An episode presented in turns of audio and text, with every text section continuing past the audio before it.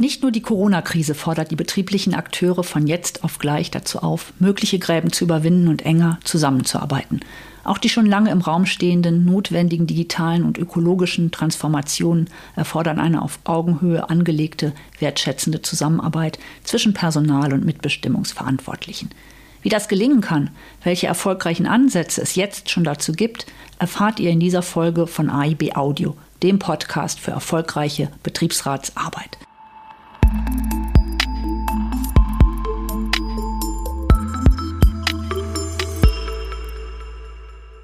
Wie eine wertschätzende Zusammenarbeit zwischen Personal und Mitbestimmungsverantwortlichen ähm, gelingen kann und welche guten Gestaltungsansätze es schon jetzt dazu gibt, zeigt das neu im Bund Verlag erschienene Buch Strategische Personalarbeit in der Transformation. Es eröffnet neue Perspektiven und betrachtet das Thema aus vielfältiger Sicht von Arbeitgebern, Arbeitnehmervertretern und der Wissenschaft. Und damit herzlich willkommen zur ersten Ausgabe im Jahr 2022 von AIB Audio, dem Podcast für erfolgreiche Betriebsratsarbeit. Mein Name ist Eva Maria Stoppkotte. Ich bin verantwortliche Redakteurin der Fachzeitschrift Arbeitsrecht im Betrieb. Und zusammen mit meinem Kollegen Christoph Herrmann seines Zeichens Pressesprecher des Bund Verlags begrüßen wir heute die Herausgeberin und den Herausgeber dieses spannenden Werks an unserem virtuellen Interviewtisch. Und damit sagen wir Hallo nach Bochum zu Inga Dransfeld-Hase, Senior Partner People and Culture der BP Europe für Deutschland, Österreich und Schweiz und außerdem seit 2019 Präsidentin des Bundesverbands der Personalmanager. Und ein Hallo nach Frankfurt zu Rainer Gröbel, Kanzler der University of Labour und Geschäftsführer der Academy of Labour. Er war zuvor langjähriger Personalleiter der IG Metall. So, und legen wir los. Und die erste Frage geht an Rainer Gröbel. Äh, Rainer Gröbel, ich kenne Betriebsratsarbeit noch von vor 20 Jahren. Da ging es oft darum, wie sich als Betriebsrat kämpferisch gut aufgestellt werden kann, um möglichst viel beim Arbeitgeber rauszuholen. Was hat sich aktuell geändert? Und manche sprechen schon von einer Art Kuschelkurs. Das glaube ich nicht. Also sagen wir mal, kämpferisch oder sagen wir mal anders ausgedrückt, durchsetzungsstark muss ein Betriebsrat heute immer noch sein und vielleicht sogar stärker, als es früher der Fall war. Denn er wird noch mehr gefordert, ganz konkrete Vorstellungen zu entwickeln und letzten Endes Arbeitsbedingungen mitzugestalten. Und das erfordert heute mehr als nur, sagen wir mal, einen starken Rücken, sondern es bedarf viel mehr, die, die, dass man Ideen entwickelt, dass man mit den Menschen kommuniziert, ob es auch wirklich ihre Themen sind, die man voranbringen will und wie kann man, sagen wir mal, dazu beitragen, dass die Menschen im, Blick, äh, im Mittelpunkt sind und gleichzeitig das Unternehmen auch weiter vorangetrieben werden kann. Mhm. Spielen wir den Ball nach Bochum, Frau Transfelter-Hase. Auch die Unternehmensseite war ja lange anders aufgestellt. Teilweise gibt es ja auch heute noch eine massive Bekämpfung der Mitbestimmung. Hören wir, sehen wir immer mal wieder. Die Ampelkoalition möchte hier ein Zeichen setzen, um das zu verhindern, Betriebsratsbehinderung zum Offizialdelikt erklären. Warum macht es aus Ihrer Sicht Sinn, gerade auf Unternehmensseite, ähm, den Wert eher auf eine konstruktive und beteiligungsorientierte Zusammenarbeit mit dem Betriebsrat zu setzen? Und wie sind Ihre konkreten Erfahrungen bei BP damit? Ja, danke für die Frage. Wir kuscheln nicht, sondern wir transformieren und holistisch einen Veränderungsprozess zu betreiben, da ist Kontra gegeneinander. Dafür ist die Komplexität doch heutzutage einfach viel, viel zu groß. Es geht darum, dass man ähm, zuhört, einander versteht und dann tragfähige Gruppen Brücken baut. Und dafür brauchst das gemeinsame Miteinander. Ich glaube, um ähm, auf Ihre Frage zu gehen, äh, Hermann, das ist nicht das Offizialdelikt und ich glaube, es ist manchmal politisch wichtig, ein Zeichen zu setzen aber ähm, Überzeugungstäter, um im Juristischen zu bleiben, fände ich das schöner. Wenn man sieht am Ende, ähm, man hat hart gerungen, man hat äh, unterschiedliche Interessen, aber es kommt durch diesen Abwägungsprozess, um das Zuhören, was ist wirklich langfristig gut für die Beschäftigten, aber auch für das Unternehmen, da kommen die besten Lösungen raus und ähm, so ist auch meine Erfahrung bei BP. Und das Schönste äh, bei BP ist da nochmal äh, in der ganzen Welt äh, zu Hause, heißt auch mit ganz unterschiedlichen Konzepten. Also sprich, äh, wo wir hier über Betriebsratstätigkeit Offizialdelikt haben wir, glaube ich, in anderen Ländern ganz andere Konstellationen, äh, wo BP als großes Unternehmen ganz ganzheitlich gut wirtschaftet und wir ganz andere Menschenrechtsfragen oder andere Dinge, glaube ich, vor der Tür haben. Und dann nochmal schauen müssen, dass natürlich in den USA oder in Großbritannien auch nochmal anders auf uns geschaut wird. Warum dauert das so lange? Was passiert da? Und da verstehe ich mich innerbetrieblich auch als Brückenbauer, um zu erklären, das ist alles eine Frage der Zeit und was man dazu braucht. Aber durch den Dialog, um mal den ganzen Prozess zu sehen, verkürzt es sich, weil dann nämlich alle miteinander alles mhm. besprochen haben und die Lösungen nachher tragfähig sind. Also deswegen ist man, kann man auch im Hause international ein Brückenbauer da nochmal innerbetrieblich sein. Aber gerade in der Transformation jetzt braucht es zwei starke Partner. Man braucht starke Personalbereiche, die in der Lage sind, nicht nur umzusetzen, das, was sozusagen äh, oder abzuwickeln, sondern die auch mitgestalten können, die Einfluss haben, die in den strategischen Diskussionen mit drin sind. Und auf der anderen Seite braucht man starke Betriebsräte, starke Arbeitnehmervertreter, die auch in der Lage sind, nachher zu kommunizieren, sich durchzusetzen, eine starke Gewerkschaft im Hintergrund haben. Also das sind Themen, äh, glaube ich, äh, das ist auch der Vorteil der deutschen Mitbestimmung. Das beschreiben wir ja auch in dem Buch, dass wir letzten Endes etwas brauchen, wo zwei, äh, sagen wir mal, zwei Teile miteinander zusammenarbeiten mit unterschiedlichen Interessen, aber die durchsetzungsstark sind. Und das ist auf der einen Seite viele Betriebsräte brauchen wir auch noch, müssen noch mhm. durchsetzungsstärker werden, aber auch oftmals haben wir die Personalabteilung, auch denen muss man äh, mehr äh, Einfluss geben, mehr Macht geben. Und das, das, das, was wir versuchen zu beschreiben in dem Buch ist, wenn beide das richtig gut handhaben, haben beide einen Vorteil davon. Aber das heißt, sie müssen sich durchsetzen gegen den Vorstandschef notfalls, gegen den Finanzer. Das heißt also, die Mitarbeiter müssen, also nicht nur KPIs dürfen in dem Mittelpunkt stehen, sondern die Mitarbeiter und damit eigentlich auch die, das Wohl der Entwicklung eines Unternehmens. Ja. Und das ist eigentlich das, was wir in unserem Buch versuchen zu beschreiben. Mhm. Und Rainer, jetzt werden wir, glaube ich, warm. Da setze ich noch mal einen drauf konkret. Das wäre dann zum Beispiel, wir haben eine Ampelkoalition, es geht um Weiterbildung und dann halt die Frage, hm, in der Krise, Covid, Geschäftsmodelle, wie geht es uns? Oh, wir haben ein Weiterbildungsbudget, das streichen wir jetzt ad hoc. Kurzfristig, ja, vielleicht das. Und dann gedacht nochmal auf welche Akteure und was ist langfristig richtig, wo macht man die richtigen Investments, langfristig, was dann nachher Früchte trägt. Und ich glaube, da kommen wir dazu, wo wir dann sehen, was sind die Ecken und Kanten und die Vorteile. Und manchmal ist gut, dass man dann partnerschaftlich den Raum und das verteidigt hat, jetzt in der Orchestrierung der, ähm, der, des Unternehmens und wie es aufgestellt ist in den unterschiedlichen Disziplinen, um dann die richtigen digitalen Kompetenzen in 2030 zu haben. Also ich glaube, so zeigt das Buch auch nochmal viele kleine Beispiele, wo man dann sagen kann, was bedeutet das denn konkret?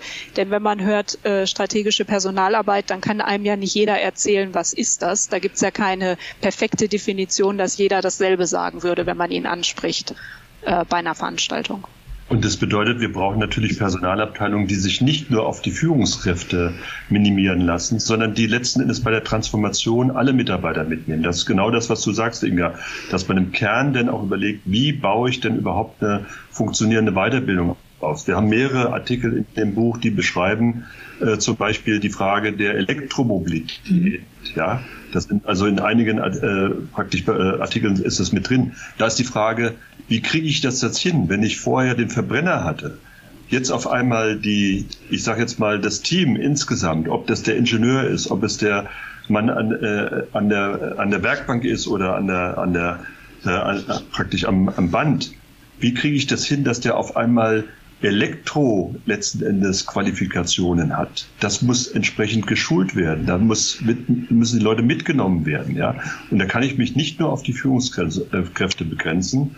Und das ist, glaube ich, auch ein Punkt, der hier ganz gut in dem Buch beschrieben ist, äh, dass das nachher ein Ansatz ist, dass die Gesamtbelegschaft nachher dazu beiträgt, dass ein Unternehmen erfolgreich ist und dass die, dass die Belegschaft auch was von hat.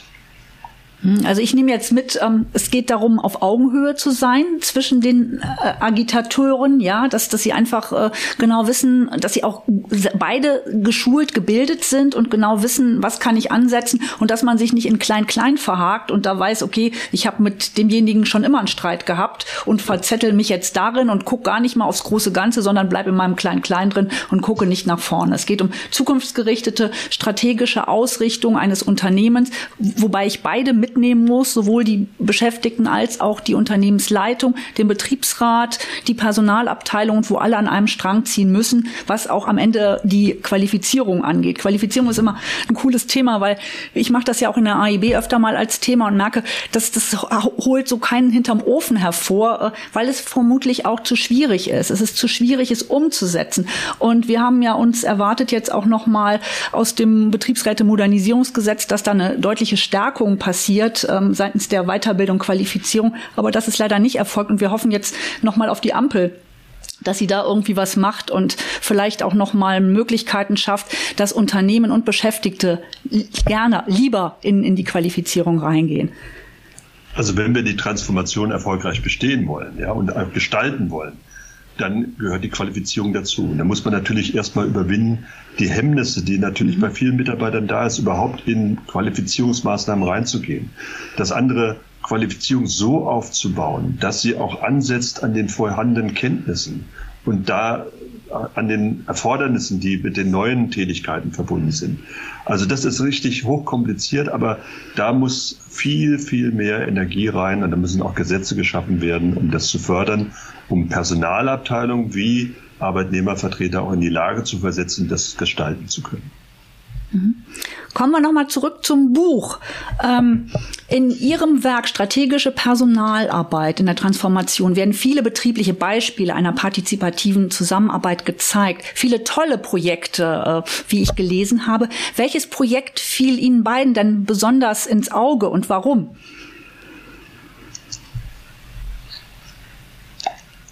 Ich fange mal an. Also erstmal muss ich eine Lanze brechen für die Vielfalt. Also das ist ja. nicht äh, das eine. Und ich glaube, äh, wir haben uns unter Seitenzahlen äh, unterhalten und wenn man dann nachher sich nicht erschreckt, aber so dick ist, dass es, äh, dass man es nicht stundenlang so halten kann und wir die 800 knacken, ich glaube, dann ist das äh, äh, etwas. Wir fangen mal ein bisschen an und vielleicht können wir das in so einem Ping-Pong machen, dass ich sagen würde, Mensch, äh, man könnte uns doch vorhalten, äh, der liebe Rainer und ich, und dann sind wir uns ganz nah. Wir wollen nicht nicht in Kuschelkurs, also haben wir doch auch mal Dritte gefragt. So, Dritte heißt, was sagen denn unsere Freunde der CFO? Aufwertung, Personal versus Finanzen. Wie ist die Mächteverteilung an der Stelle? Wie, wie tickt das Unternehmen? Ist es die Betriebswirtschaft oder der Mensch? So wir dazwischen. Und da zum Beispiel, wenn man ähm, schaut in dem Kapitel ähm, dann Gestaltungsfelder und da äh, Aufgabenbereiche haben wir zum Beispiel den Blick des CFOs auf die Personalverantwortlichen. Mhm. Und mir ist das wichtig, einfach um zu sagen, nicht nur wir, sondern wie sehen andere uns oder Employee Experience, ein Thema, was ähm, äh, im Verband, auch dem BPM, Rainer und mich verbinden, dass wir wirklich sagen, was ist vom Mitarbeiter das Erlebnis? Und dem kommt es eben nicht drauf an, sondern der sagt, ich bin beschäftigt bei und mein Gefühl ist. Und mhm. dann ist das mein Vorgesetzter, meine Abteilung, äh, der CEO, die Geschäftsführung, der Inhaber, es sind die Betriebsräte, die Gewerkschaften, alle zusammen machen seine Erfahrung mit dem Unternehmen aus und das muss holistisch sein. Also haben wir dann zum Beispiel Employee Experience drin. Das ist in einem Kapitel, also von außen, von innen. Ähm, ich gebe mal rüber, Rainer, wenn wir auf Europa gucken, ist auch nochmal so eine externe Perspektive. Ähm, äh, ich sag mal, der Prophet im eigenen Land. Was haben wir davon? Anderes spannendes Feld, wie sieht deutsch-französische Freundschaft, wie sieht Frankreich Arbeitskampf, da sagt der Arbeitsrechtler immer, wie gut, dass wir nicht in, Frank und nicht in Frankreich sind, ne, da wird's auf die Barrikaden. Ich glaube, das verbindet aber Rainer, wenn ich da mal übergebe, deutsch-französisch, das wäre nochmal die europäische Sicht und dann kommen wir zum Kern des Eingemachten, was ist denn das äh, für uns, die strategische Personalarbeit? Also das ist, glaube ich, auch äh, das, was du sagst, Inga, gut beschrieben äh, aus dem Beitrag, den die beiden Franzosen geschrieben haben. Ja, die, mit denen ich auch schon sehr, sehr lange in Kontakt bin und die immer eigentlich immer zum Ausdruck gebracht haben, das, was Inga am Anfang beschrieben hat, es dauert bei uns ein bisschen länger mhm. und dann sind wir alle, das größte Verwundung ist, dann gehen die auseinander und dann machen die beiden das. Und das ist das, was es in Frankreich nicht gibt. Ja, also das, da bleibt man in, im Lager. in der jeweiligen äh, äh, ja. Situation drin. Und das ist etwas, was sagen wir mal, wirklich die Mitbestimmung bei uns, wenn sie richtig praktiziert wird, auszeichnet. Und was eigentlich auch ein ganz, ganz tolles Modell der Partizipation ist. Und ich habe sogar mittlerweile äh, US-amerikanische äh, Finanzinvestoren, die sich auf einmal wieder, nachdem sie die deutsche Mitbestimmung erleben, auch in den Aufsichtsräten schauen und sagen, Mensch, das ist ja ein Modell, das ist vielleicht für uns auch nicht so ganz uninteressant. Also das heißt, wir haben eine Konfliktpartnerschaft. Das ist richtig. Aber wir haben eine Konfliktpartnerschaft, die nachher eigentlich nur funktioniert, wenn man zu Lösungen kommt. Und das ist eigentlich auch angelegt da drin. Ich glaube, wer auch noch ganz gut aufgestellt sind, sind die Skandinavier in der Beziehung. Aber ansonsten würde ich immer sagen, hat das deutsche Modell wirklich Vorteile und wir sind eigentlich viel zu, ja, viel zu bescheiden damit, ja. Und äh, jetzt mal, ich bin ja jetzt hier Kanzler an der University of Labour, ja. Ich, ich habe ja selbst Volkswirtschaft oder Wirtschaftswissenschaften hier studiert in Frankfurt an der Goethe-Universität und habe das gut beobachtet alles. Es gibt kaum äh, eine Forschung dazu. Es gibt kaum eine Lehre dazu, zu der Mitbestimmung. Ich bin 35 Jahre in Aufsichtsräten. Alle Vorstände, die mussten mehr oder weniger neu angelernt werden in der Mitbestimmung. Es ist, die Manager werden darauf nicht vorbereitet. Und das ist einem, in einem Land, in dem die Mitbestimmung wirklich mit am weitesten gesetzlich geregelt ist und auch in der Praxis am meisten vorkommt. Eigentlich eine Riesenlücke. Ja, ich gehe nochmal zurück aufs Buch. Ich bin junger Student. Ich denke mir, oh Mist, jetzt muss ich eine Personalstrategie machen. Was gehört da rein? Da lese ich als allererstes Jan-Paul Giertz und äh, Herbert Schaaf und da werden die Grundlagen, die Konzepte, da habe ich das nochmal einmal holistisch. Da muss ich nicht die Vorlesung nochmal, sondern ich lese das, kann dann selber weiterdenken. So, dann gehen wir in Großkonzerne und sagen Diversity und Inclusion. Da machen wir mal zwei ganz konkrete Beispiele. Da haben wir einmal Siemens und äh, einmal äh, dann Daimler AG und das auch nochmal mit den Betriebsräten aus beiden Sichten. Da kann ich was lernen, wie gehen die Projekte an, welche Fehler haben die gemacht. Also wir haben oft gekitzelt, äh, dass wir gesagt haben, Mensch, das schöne Wetter und alles ist ganz wunderbar, das wollen wir gar nicht, sondern wir wollen die Lessons learned, also was mache ich beim nächsten Mal mhm. anders und was waren solche Stolpersteine, da kann man auch mitnehmen für, für ich sag mal, andere Arbeit. Und wenn einer ganz aktuell guckt und sagt, was bringt mir denn das Buch, wenn ich morgen äh, Themen angehen muss, ich glaube, wir alle haben im Kontext äh, Office, Wissensarbeiter, Büro die Frage mobile Arbeit, Präsenz, wie mache ich das? Äh, Simone Kauffeld, wenn man dann einfach sagt, Arbeitswelt der Zukunft, virtuell, mobil, doch gemeinsam, wissenschaftlicher Teil, ZDF, ne? also sprich, wir reden nicht über Gefühle, was möchte mein Geschäftsführer, wie ist die Kultur meines Unternehmens. Ich fange mal an, was sagt die Wissenschaft und dann gucke ich nochmal bei VW, Bürogestaltung ist ja auch ganz interessant. Wir kommen nicht mehr, die Kantine lohnt sich nicht aufzuhaben, es sind nur noch drei da, es ist nicht planbar, was wird denn passieren? Dann lesen wir mal die, äh, die äh, Bürogestaltung bei Volkswagen und ich bin äh, mittelständig und komme aus dem Schwarzwald und dann skaliere ich das auf meine Größe oder ich bin im Startup und denke mir, naja, irgendwann brauchen wir doch Mitbestimmungsgremien und haben so viele Themen, wenn ich hier die ganzen Kapitel durchgehe. Also so würde ich das Buch zur Hand nehmen und es wirklich als Nachschlagewerk sehen. Mal lese ich ein Kapitel ganz, mal was anderes oder ich brauche Inspiration und ähm, habe Urlaub und, äh, und Zeit und dann mache ich das an der Stelle. Also das würde ich auf die Frage, was sollen wir denn herausheben, wären das nochmal ein paar ähm, Präferenzen von mir.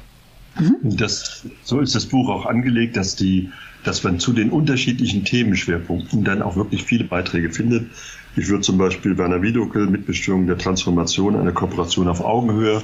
Das beschreibt eigentlich auch hier das Verhältnis äh, der Partner oder was man auch seltener findet, ist die Frage äh, jetzt die äh, Gesundheitsmanagement. Das ist ja oftmals nur unter dem oder nur in Anführungszeichen äh, Arbeitsschutz. Hier wird es deutlich umfangreicher beschrieben, in welche Richtung das gehen kann, eine prophylaktische äh, Gesundheitsmanagement auch aufzubauen. Und das halte ich äh, auch für, für sehr sinnvoll, findet man auch selten in Personalbüchern, wenn man so will. Und natürlich die Frage, wie kann ich äh, agile Arbeit äh, heute denn auch entsprechend umsetzen. Mhm. Und was mir aufgefallen ist, da ist auch nochmal die Sache, wie entlohne ich agile Arbeit auch nochmal, ne? weil sich da ja auf einmal alles verändert. Das hat ja die Claudia Niewert auch nochmal sehr gut beschrieben, finde ich. Da gibt es übrigens auch Beiträge in der AIB dazu, weil ich glaube, das wird ein Thema der, der Zukunft sein. Äh, wie, wie verändere ich das einfach? Wie gehe ich da auch mit? Ne? Auch an alle großen Organisationen, wie gehe ich da mit? Ja, und wie müssen, müssen Tarifverträge sich auch mhm. entwickeln? Und wie muss Praxis sich dazu entwickeln? Wie kann man es schaffen, dass man dann auch äh, Pilot, äh, Pilote hat, äh, sagen wir gerade in der ganzen Projektarbeit oder agile Arbeit. Also das ist schon ein richtig dickes Thema und es ist zumindest hier der Ansatz, es schon mal zu beschreiben. Wir haben uns nicht vor den großen Schiffen gescheut. ja, Sie haben ja jetzt schon sehr viele konkrete Beispiele gegeben. Ich glaube, das hilft unseren Zuhörern ja auch schon sehr gut, also auch gerade auch zu sehr vielen deutschen Unternehmen, wobei Sie ja auch schon auf äh, französische Autoren ähm, hingewiesen haben. Lassen Sie uns vielleicht dann nochmal so einen Blick über den nationalen Tellerrand einfach auch werfen oder vielleicht auch einen Blick in die Glaskugel. Ähm, das Betriebsverfassungsgesetz endet ja in der Regel an den Grenzen der Bundesrepublik. Ähm, wir beobachten aber doch zunehmend, dass sozusagen auch andere europäische Länder ähm, mit Bewunderung, manche mit Neid, manche vielleicht mit einem anderen Aspekt auf die deutsche Mitbestimmung gucken. Ähm, wenn Sie jetzt mal sozusagen einen Blick nach vorne werfen würden, vielleicht auch einen Blick in die Glaskugel, das, was Sie jetzt hier beschrieben haben, könnte das auch ein Modell für andere Länder sein? Könnte es eben auch sein, dass äh, sozusagen Mitbestimmung in der EU einen anderen, höheren Stellenwert bekommen wird? Aus meiner Sicht ja. Ähm, also es ist die Notwendigkeit. Die EU muss ja stärker zusammenwachsen als, als Wirtschafts- und als, äh, als soziale äh, Bewegung, wenn man so will. Und die Frage, wie beteilige ich Menschen, wie beziehe ich Menschen ein, wie sichere ich äh, oder wie, wie habe ich jetzt mal, ich kann ja nur, nicht nur schauen auf kurzfristige KPIs, wie die Marge äh, ist und äh, sondern ich muss ja langfristig, wir müssen eigentlich wieder hinkommen zu einer langfristigen Unternehmensentwicklung. Und das bedeutet, dass wir da die Arbeitnehmer auch viel stärker mit einbeziehen müssen, weil sie auch die Know-how-Träger sind von vielen Prozessen. Ja, ist ja oftmals so, das Management, das obere Management weiß ja gar nicht, was vor, äh, vor Ort tatsächlich passiert. Und das ist ja auch durch die Mitbestimmung, äh, sagen wir mal, durchaus gegeben, dass das mit reinwächst. Natürlich muss man unterschiedliche gesetzliche Voraussetzungen, unterschiedliche Bedingungen, unterschiedliche Kulturen auch berücksichtigen. Äh, das ist nicht ganz einfach. Wenn ich jetzt allein nur mal Frankreich, Deutschland nehme, da habe ich den, äh, den Patron, der entscheidet. Aber es macht denn doch nicht jeder das, was der Patron entschieden hat. Und wir haben hier bei uns ein komplizierteres System, was aber, glaube ich, nachher äh, auch auf einer anderen Weise, aber auch vielleicht auf einer vernünftigen Weise dann zur Lösung führt. Also ich denke, wir müssen wir brauchen die Forschung, würde ich sagen, die Forschung und den Austausch über Partizipation, über Mitbestimmung, wie wir das in Europa entwickeln wollen. Äh, das muss man insgesamt vorantreiben.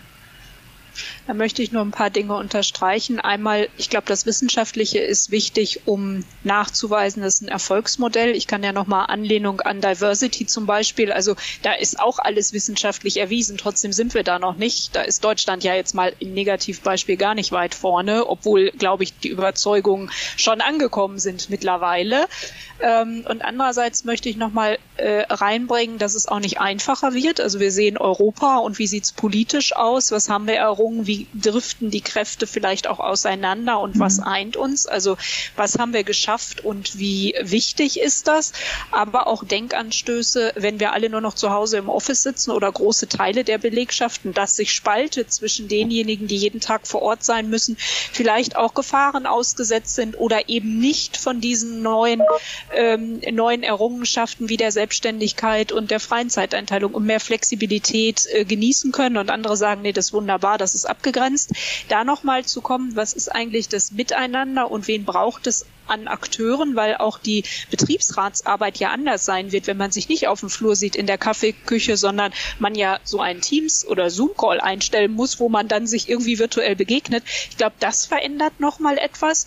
Und tiefe im Herzen als Personaler von der praktischen Seite, wenn man da Experts hat und wie viel Zeit man da reinsetzt und was die Betreuungsquote ist, da wünscht man sich ein Europa, wo dann Freizügigkeit und dann auch Interessenvertretung und alles unterschiedlich sowie Lohn und Gehalt Gehalt, das ist auch nirgendwo gleich, sondern wie sind die Lebensumstände, Kosten und andere Dinge aber einen Grundnenner zu haben und echte Freizügigkeit äh, und tiefe Überzeugung, dass wenn, äh, wir haben ja auch ein großes Kapitel Beteiligung von Mitarbeitern, das ist mein Unternehmen, mir gehört etwas vom Kuchen und mich interessiert nicht nur meine Zielvereinbarung für das Jahr 2022. Nein, ähm, ich sehe das ganz langfristig, mhm. wie ich da durchkomme und andere Dinge.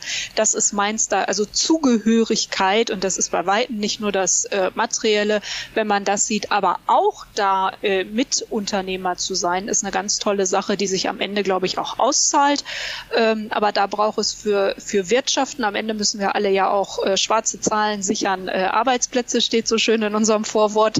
Äh, da müssen wir auch dazu beitragen, dass hinten was rauskommt. Aber da gibt es Aspekte, die, glaube ich, für viele Ökonomien äh, sinnvoll sein können. ein Ansatzpunkt könnte sein, wir haben ja die europäischen Betriebsräte, die natürlich nur, sagen wir, mehr oder weniger Konsultationsrechte haben.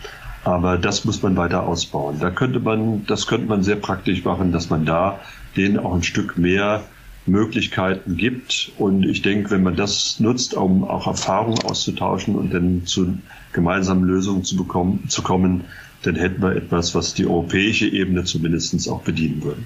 Und letzter Satz, wir haben ja auch dunkle Kapitel, gut gemeint politisch, heißt dann in der Umsetzung, es gibt doch, sage ich mal, mhm. Schlupflöcher oder Dinge, die, ich will da niemandem was Böses unterstellen, aber wenn wir uns jetzt äh, mit SE-Gründung, wie, was, wer war der Treiber für welches Unternehmen, also ich glaube, wir sollten auch mal unterstreichen, dass wir die Facetten der Reibung dann haben, nämlich dahingehend, dass wir dann sehen, oh, gut gemeint, aber am Ende kommt bei raus, dass es eben weniger gibt. Da haben wir auch einen ganz interessanten Artikel zu, der sich da mal ein bisschen länger mit beschäftigt, was kommt. Und da stehen ja auch immer wieder wieder EuGH-Entscheidungen aus, die dann für die Weiterentwicklung des Rechts wirklich maßgeblich sind. Also wer da ein bisschen Unterstützung braucht oder die Facette tiefer verstehen will, da haben wir auch ein Kapitel. Mhm. Abschlussfrage an Sie beide.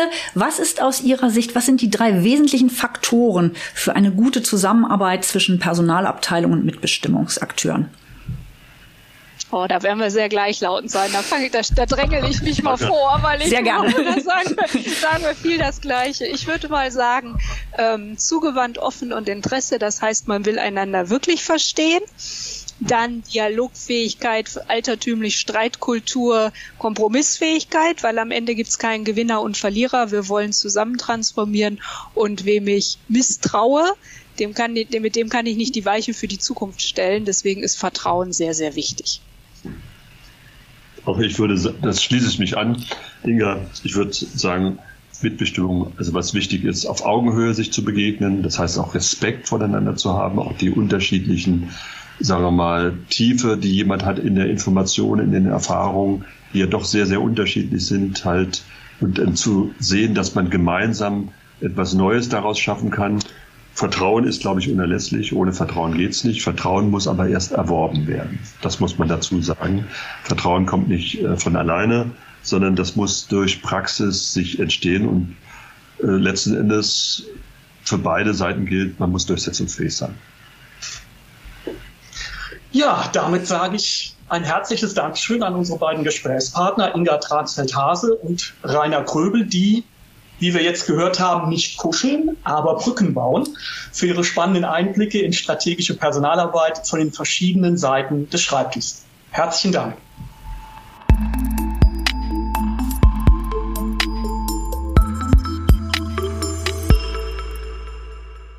Und hier unser Buchtipp zum Abschluss. Inga Transfeld-Hase und Rainer Gröbel, Strategische Personalarbeit in der Transformation erschienen bei uns im Bund Verlag und natürlich überall im Buchhandel und auch online erhältlich auf www.bund-verlag.de.